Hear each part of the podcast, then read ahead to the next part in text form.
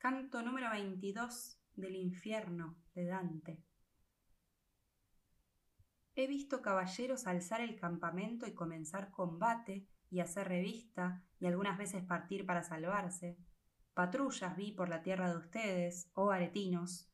Los vi en las incursiones y hacer torneos y correr en justas, a veces con trompetas, a veces con campanas, con tambores y con enseña en los castillos y con atavíos nuestros y con extraños, pero nunca con instrumento tan distinto vi mover caballeros ni pendones, ni nave tras la señal de estrella o tierra. Andábamos con los diez demonios, ah, fiera compañía, pero con santos en la iglesia y en la taberna con glotones.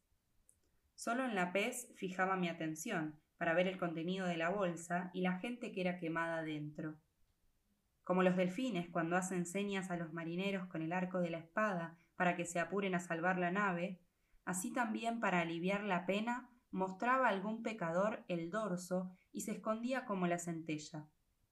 Y como junto al agua de un pozo están los renacuajos con la boca afuera y ocultan patas y lo demás del cuerpo, así estaban por allí los pecadores. Pero si se acercaba Barbaricha, rápido se metían bajo los herbores. Yo vi, y el corazón se me horroriza, a uno desmoronarse, así como sucede que una rana se queda y otra salta. Y Grafiacán, el que más cerca estaba, lo agarró por el pelo pegoteado y a la orilla lo alzó como a una nutria. De todos ellos sabía ya sus nombres, porque escuché cuando fueron elegidos y atendí cuando entre ellos se llamaron. Oh Rubicante, ahora métele las pezuñas por la espalda, tal que lo desuelles gritaban juntos los malditos.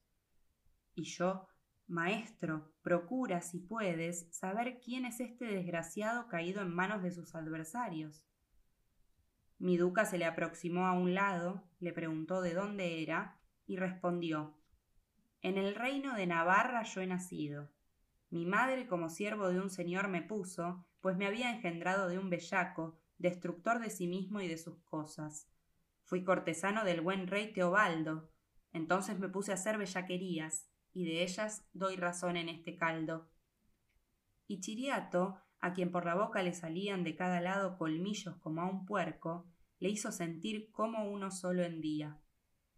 El ratón había caído entre malos gatos, pero Barbaricha lo apretó en los brazos y dijo Quédense ahí mientras lo ensarto. Y hacia mi maestro volvió la cara. Pregunta aún, dijo, si más desea saber de él, antes que lo deshagan. El duca. Dime, ¿conoces a alguno de los condenados que sea latino y de los que están abajo? Y él.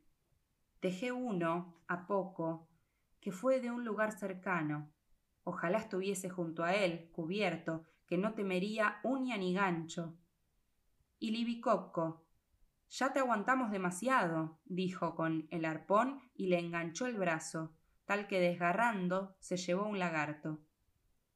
Draguiñazzo también quiso agarrarlo por las piernas, pero su decurión miró alrededor con muy mal gesto.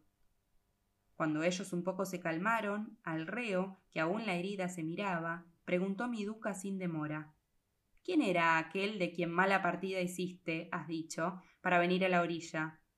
Y aquel respondió Fue el frate Gómita, el de Galura, vaso de toda estafa, que tuvo a los rivales de su amo entre las manos e hizo de modo que cada uno lo alabara. Tomó su dinero y los dejó, de plano, tal como dice. Y en sus otros trabajos todavía bellaco fue. No chico, soberano. Trata con él don Miguel Sanque de Logodoro, y de hablar de Cerdeña las lenguas suyas no se cansan. Ay de mí, Miren a ese que rechina. Les diría más, pero de este temo se prepare a rascarme la tiña. Y el gran preboste, vuelto a Farfarelo, a quien los ojos por herirlo le saltaban, dijo A un lado, maldito pájaro. Si ustedes quieren ver o escuchar, recomenzó el despavorido prisionero, toscanos o lombardos, los haré llegar, pero estén los malebranque un poco quietos para que no teman de ellos su venganza y yo, siguiendo en este sitio mismo, por uno que soy, haré venir a siete cuando les silbe, como es nuestro uso hacer cuando alguno afuera emerge. Cañazo a estas palabras alzó el hocico, meneando la cabeza, y dijo Oigan la malicia que ha pensado éste para volver a hundirse. Donde él, que tenía riqueza de artimañas, respondió Soy malicioso yo, cuando procuro a los míos dar mayor tristeza. Aliquín no se contuvo, y al contrario de los otros le dijo Si tú te tiras, yo no iré detrás de ti al galope, sino que batiré sobre la pez las alas. Deja el alto y sea la orilla tu escudo, a ver si, solo, más vales que nosotros. Oh tú el que lee, oirás un nuevo juego. Cada uno a la ribera volvió los ojos, y aquel que más se opuso fue el primero. El navarro ya se tomó su tiempo, plantó los pies en tierra y en un punto saltó, y logró fugar de su propósito. Cada uno se sintió de culpa compungido, pero aquel que ocasión fue del efecto, sin embargo, se movió y gritó Te alcanzo. Le valió poco porque las alas al receloso no pudieron adelantar, este anduvo bajo y aquel se alzó volando sobre el pecho. No de otro modo el pato de improviso, cuando el halcón se acerca, se zambulle y aquel retorna arriba, furioso y derrotado. Airado Calcabrina por el chiste, volando atrás lo contuvo, con deseo de que el reo huyese por pelearse. Y en cuanto el estafador se hundió, volvió las garras a su compañero y se fueron sobre la fosa enzarzados pero el otro fue buen gavilán montero para agarrarlo bien, y ambos cayeron en el medio del bullente estanque. El calor árbitro súbito fue, pero no podían elevarse porque tenían las alas pegoteadas.